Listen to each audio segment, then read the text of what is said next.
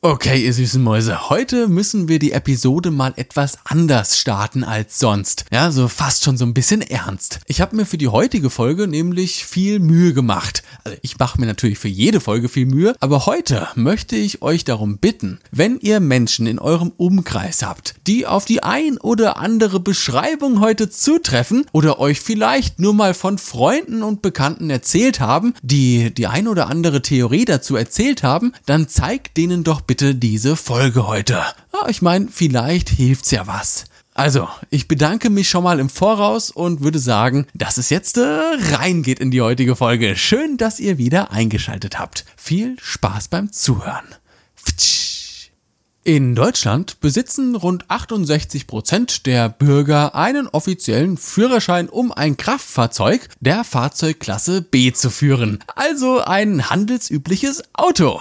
Die Anzahl der Deutschen ab 14, die ein internetfähiges Smartphone besitzen, liegt aktuell bei rund 82 Prozent ist also nicht ganz repräsentativ, weil man hier natürlich die Zahlen der Deutschen ab 18 bräuchte, da man hierzulande mit 14 noch keinen Führerschein machen darf. Aber im Gegensatz zum Autofahren schätze ich mal, dass die Dunkelziffer bei 8, 9, 10, 11-Jährigen, die von Mutti völlig entnervt das äh, Telefon ins Gesicht gedrückt bekommen, damit sie endlich mal die Klappe halten, äh, noch wesentlich höher ist. Bleiben wir hier kurz nochmal beim Autofahren. Die allermeisten Deutschen, die einen Führerschein besitzen, schätzen ihre Fahreigenschaften als gut bis sehr gut ein. Natürlich, der Deutsche kennt sein Auto und liebt es auch. Wie weit geht hier aber das Vertrauensverhältnis zwischen Mensch und Maschine? Wir ballern also mit unserem Glasmobil nachts über die Autobahn und hören dabei selbstverständlich den einzig wahren Podcast. Gemischtes Hack von Felix Lobrecht. Ah, was ist das immer lustig?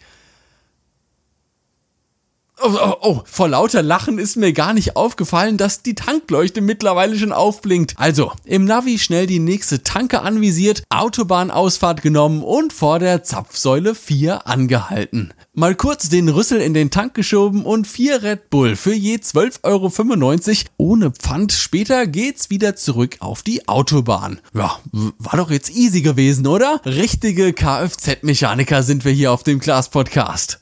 Tanke, ja, das geht schon klar und das auch bei den allermeisten Deutschen. Hier und da vielleicht eine vom eigenen Ehemann so derartig tyrannisierte Frau, dass sie sich vor lauter Angst, etwas falsch zu machen, nicht traut, alleine tanken zu gehen, aber so wie auch, dass die Gesellschaft hier gern mit häuslicher Gewalt so hält, dass, oh, oh, oh, verdammt, was ist denn jetzt schon wieder los? Da war ich gerade dabei, Fahrt aufzunehmen, sowohl im wahrsten Sinne als auch im metaphorischen Sinne und schon wieder geht eine dämliche Leuchte an. Äh, was ist das denn? Äh, das, warte mal, das sieht aus wie ein kaputter Regenschirm. Hey, Jungs, hey, guckt euch das mal an. Ich schmeiße euch die Betriebsanweisung des Glasmobils auf die Rückbank und kurze Zeit später steht es fest. Traurig aber wahr, das Scheibenwischwasser ist leer. Verdammt. Uah. Waren wir beim Tanken jetzt noch so unfassbar von uns selbst überzeugt, stellt sich vielen an dieser Stelle jetzt erstmal die Frage, äh, äh, wie geht hier an der Kiste eigentlich die Motorhaube auf? Gefolgt von suchenden Blicken nach dem kaputter Regenschirmsymbol auf irgendeinem Deckel im Motorraum was nehme ich da jetzt? Äh, muss ich das irgendwie mit Wasser mischen? Und vor allem, wie viel Liter brauche ich denn jetzt von dem Zeug? Äh, habt ihr irgendwas in der, hey, habt ihr irgendwas, hört doch mal auf rumzumachen. Habt ihr irgendwas in der Betriebsanweisung davon gelesen? Ach, fragende Blicke. Und auch wenn es sich jetzt etwas überzogen anhört, aber hier steigen schon sehr viele aus. Im wahrsten Sinne und sind erstmal überfordert. Oder man ignoriert die Leuchte erstmal für ein paar Monate, bis man sie gar nicht mehr so wirklich wahrnimmt. Wir Deutschen, ja, wir lieben unser Automobil, solange alles einwandfrei funktioniert. Und auch wenn bei so kleineren Unregelmäßigkeiten wie einem leeren Wischwassertank sich noch sehr viele Autofahrer selbst weiterhelfen können, spätestens wenn irgendeine rote Leuchte in meinem Tacho aufleuchtet, oh, ist es vorbei mit dem Spaß. Das gebe ich auch ganz offen zu. Bei allem, was über die kleinen gelben Serviceleuchten hinausgeht, ja, stehe ich wie ein Neandertaler vor meinem Auto, kratze mich mit meiner äh, Uga-Uga-Keule am Schädel und wünsche mir in diesem Moment eine Frau zu sein, deren roter Minirock im Dampf der Kühlwasserflüssigkeit auf und ab weht und somit ganz automatisch wilde spitze Kfz-Mechatroniker aus den umliegenden Vertragswerken Werkstätten anzieht. Wie ein Stück Schwarzwälder Kirschtorte die Wespen im Sommer. Ah, Sexismus im Class-Podcast, dass ich das nochmal erleben darf. Wenn wir Glück haben, stehen wir in dem Moment, wenn die Motorkontrollleuchte angeht. Wenn wir Pech haben, rasen wir in dem Moment, wenn Bremse und Lenkung ausfallen, mit 200 kmh auf der Autobahn auf ein Stauende zu. Jetzt müssen wir das Ding etwas überzogen darstellen, um es auch wirklich verständlich zu machen. Wenn ich mit 200 kmh ungebremst in ein Stauende knalle, Ah, ist der Schaden, den ich damit verursachen kann, an physikalische Grenzen gebunden. Ich knall in ein Auto rein, in zwei, drei, vier, fünf, vielleicht auch in zehn Fahrzeuge. Ist der Stau aber fünf Kilometer lang, kann ich mit meinem Unfall nach physikalischen Grenzen und Gesetzen nicht allen im Stau stehenden Fahrzeugen Schaden zufügen. Egal wie groß mein Wagen ist, wie schnell ich gefahren bin oder ob andere Fahrzeuge durch meinen Aufprall dann wiederum an weitere Fahrzeuge knallen. Irgendwann ist der Punkt erreicht, in dem andere Stauteilnehmer den Unfall vielleicht hören oder sogar sehen, ihr Fahrzeug durch meinen Aufprall aufs Stauende jedoch keinen Schaden nimmt.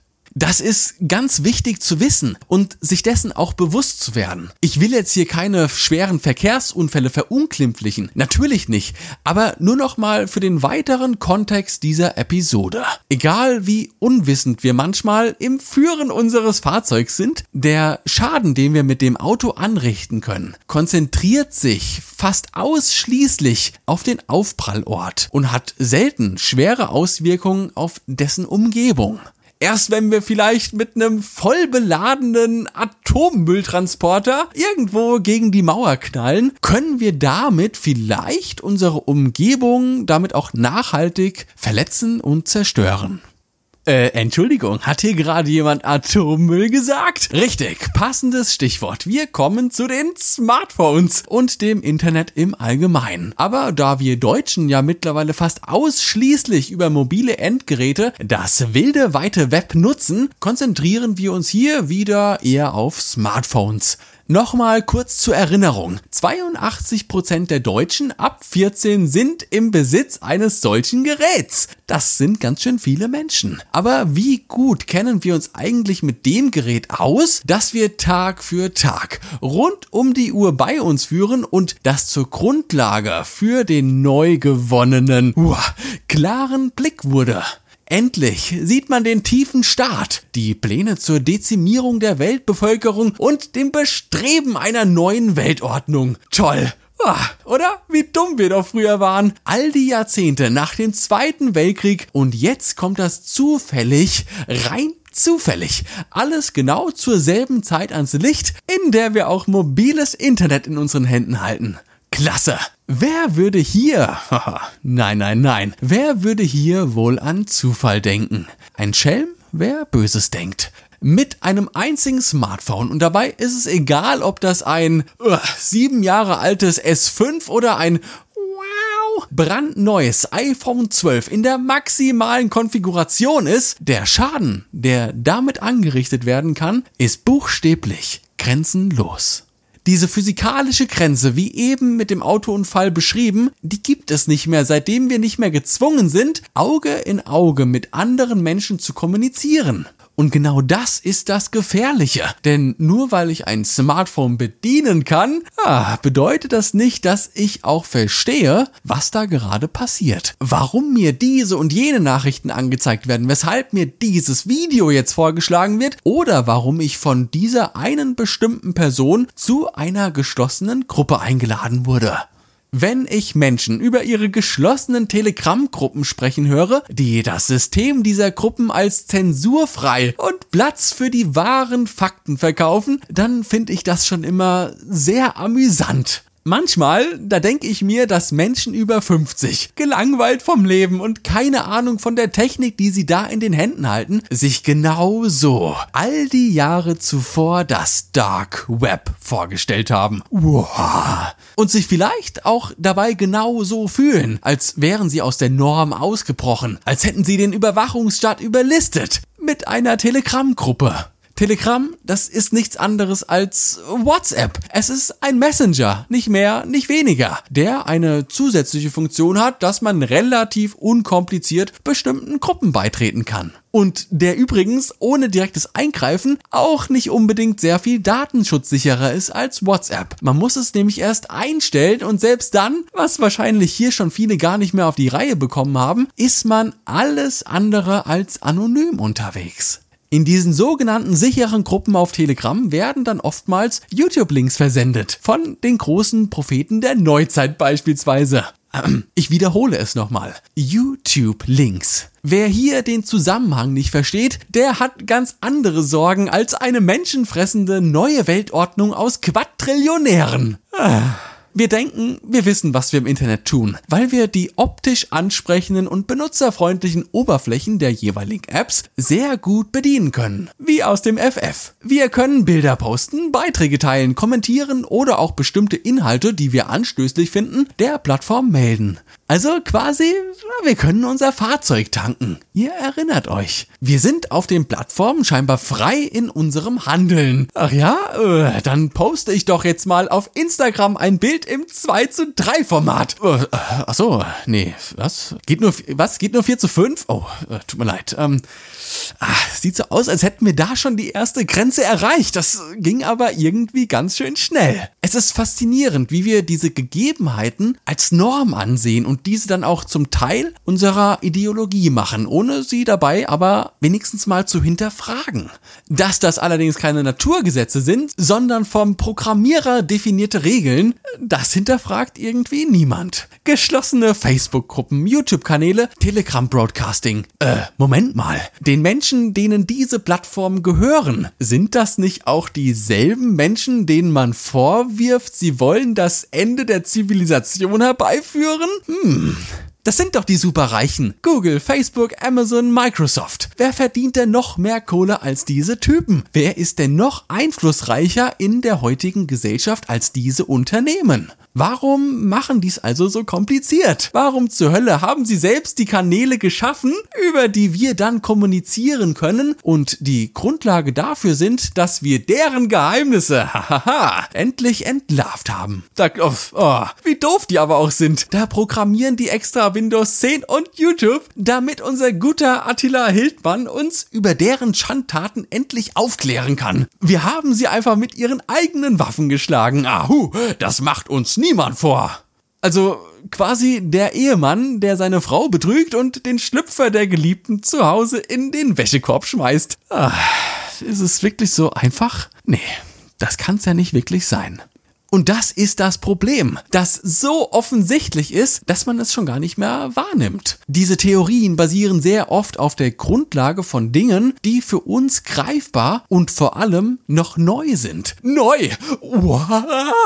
Nee, neu, das macht uns immer Angst. Und das war auch schon immer so gewesen. Als über die Jahrzehnte immer mehr und mehr Flugzeuge den Himmel eroberten, wurde das einigen irgendwann zu viel. Und hä, was zur Hölle sind das eigentlich für Streifen? Streifen im Himmel, die die Flugzeuge noch Minuten nachdem sie dort entlang geflogen sind, hinterlassen. Was ist das? Also das sieht ja, ich meine, Vögel machen das nicht und selbst Hubschrauber, die machen das auch nicht. Hey, genau du. Ich weiß, was das ist, aber bitte behalte es für dich. Das sind, pst, Chemtrails. Aus den Düsen der Flugzeuge wird somit flächendeckend eine Flüssigkeit über uns verteilt, die uns unseres freien Willens beraubt und uns zu Sklaven des Staates macht. Es ist wirklich so tragisch, wie es sich anhört. Ich fürchte, wir werden alle sterben. Aber pst, verrat es keinem weiter äh, also nur noch mal kurz für mich, Netzbetreiber von 5G, die uns ja, das wissen wir jetzt alle, damit krank machen wollen, die Vögel vom Himmel fallen lassen und die uns unseres freien Willens berauben wollen. Äh, warte mal, die stellen also riesige,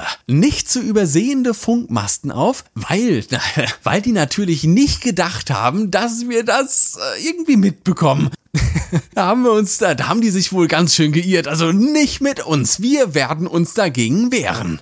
Hat sich ein 5G-Theoretiker schon mal mit der Strahlung seines eigenen Smartphones beschäftigt, dass wir sogar während wir schlafen immer auf Höhe unseres Schädels liegen haben und welche Auswirkungen das vielleicht wiederum auf uns haben könnte? Ah, das wäre ja viel zu naheliegend. Es ist immer das Neue, das böse ist und weil wir dieses Gerät als unseren Verbündeten ansehen, als Fenster zur Wahrheit und es so sehr Teil der jetzigen Gesellschaft ist, dass wir das niemals auch nur eine Sekunde hinterfragen würden. In den 60ern und 70ern gab es sehr viele Theorien über versteckte satanische Botschaften auf Schallplatten. Botschaften an Eingeweihte, die nur hörbar waren, wenn man die jeweilige Schallplatte rückwärts und in einer bestimmten Geschwindigkeit abgespielt hat. Es war gang und gäbe, dass sich Menschen ihre Schallplatten erst vorwärts und dann rückwärts angehört haben, um eben diese Botschaften zu entdecken. Besonders um die Beatles gab es hier Dutzende Theorien. Die berühmteste ist wohl Paul is Dead. Der Theorie nach ist Paul McCartney bereits 1966 gestorben und wurde dann durch einen Doppelgänger ausgetauscht. Paul McCartney, also naja, eigentlich sein Doppelgänger, der lebt auch heute noch und hat demnach, das muss man wirklich mal zugeben, seine Rolle ziemlich gut durchgezogen. Das ist fast schon Oscar-verdächtig fürs Lebenswerk oder so, keine Ahnung. Heute, ach, da gibt es diese Theorien nicht mehr, weil das Medium Schallplatte nicht mehr so dominant ist wie noch vor 50 Jahren. Heute haben wir dafür geschlossene Facebook-Gruppen, YouTube-Videos oder auch den Telegram-Messenger. Denken wir doch mal kurz über den Tellerrand hinaus. Was wäre denn mit der Idee, dass Mark Zuckerberg und Bill Gates heute über versteckte Botschaften auf Schallplatten miteinander kommunizieren und das völlig ungestört an der gesamten Gesellschaft vorbei? Denn genau das machen Menschen, die etwas zu verheimlichen haben oder über etwas sprechen wollen, das nicht unbedingt für die Öffentlichkeit bestimmt ist. Sie machen es über Wege, die an der breiten Masse völlig vorbeigehen und stellen uns kein keine riesigen Funkmasten direkt vor die Nase. Hinterfragt die Weltverschwörer und viel wichtiger hinterfragt die Tiefe ihrer Kanäle, des Mediums, die Geräte und auch die Wege der Kommunikation, die sie nutzen. Je eindimensionaler und offensichtlicher diese Mittel und Wege sind, desto offensichtlicher ist auch meist der Wahrheitsgehalt hinter solchen Aussagen. Und weil's so schön war und um die Eindimensionalität nochmal etwas zu verstärken und unseren kleinen Kreis zum Autofahren wieder zu schließen, als in den 70er Jahren die Gurtpflicht eingeführt wurde, gab es erschreckend viele Menschen, die sich dagegen gewehrt haben. Mit Hand und Fuß. Ihr werdet überrascht, wie viele Menschen dagegen demonstriert haben. Die Menschen befürchteten, dass man sie fesseln möchte, dass man sie wehrlos im Fall eines Unfalls machen würde. Menschen beklagten Atemnot bei ihren Ärzten und es wurde dagegen geklagt, dass der Bund seinen Bürgern keine Maßnahmen zum Selbstschutz auferzwingen dürfte. Ach, das klingt doch völlig abgefahren, oder? Und auch wenn ich in den 70ern noch nicht Auto gefahren bin, geschweige denn überhaupt am Leben war, klingt das alles, hm, das klingt alles irgendwie sehr vertraut. So als hätte ich genau dieselben Aussagen in den letzten Wochen und Monaten hier und da schon mal lautstark zu hören bekommen. Hm, aber, ah, puh, wo war das noch? Ich kann mich nicht mehr erinnern. Ah, uh, jetzt ist mir doch glatt die Maske von der Nase gerutscht, wie ungeschickt. Oh. So, ihr süßen Mäuse, ich hoffe, dass diese Folge ein wenig Licht in das digitale Dunkel bringen konnte, denn eins ist sicher, das Internet wird dir immer genau das auftischen, was du hören willst, ob nun wahr oder gelogen spielt dabei keine Rolle. Aber dafür haben wir ja noch unseren gesunden Menschenverstand. Den haben wir nun schon viel zu lange nicht mehr sinnvoll eingesetzt und ich glaube, es wäre jetzt mal wieder an der Zeit. Und eins ist übrigens auch sicher und das ist natürlich die nächste Folge des Glas Podcast. Und bis es soweit ist, würde ich, ihr wisst es ja, ganz ungezwungen vorschlagen, dass wir uns einfach das nächste Mal hören, wenn es wieder heißt Glas zu dem Podcast. Lasst krachen, ihr süßen Mäuse. Ich hab euch ganz doll lieb. Macht's gut. Ciao. Brrr.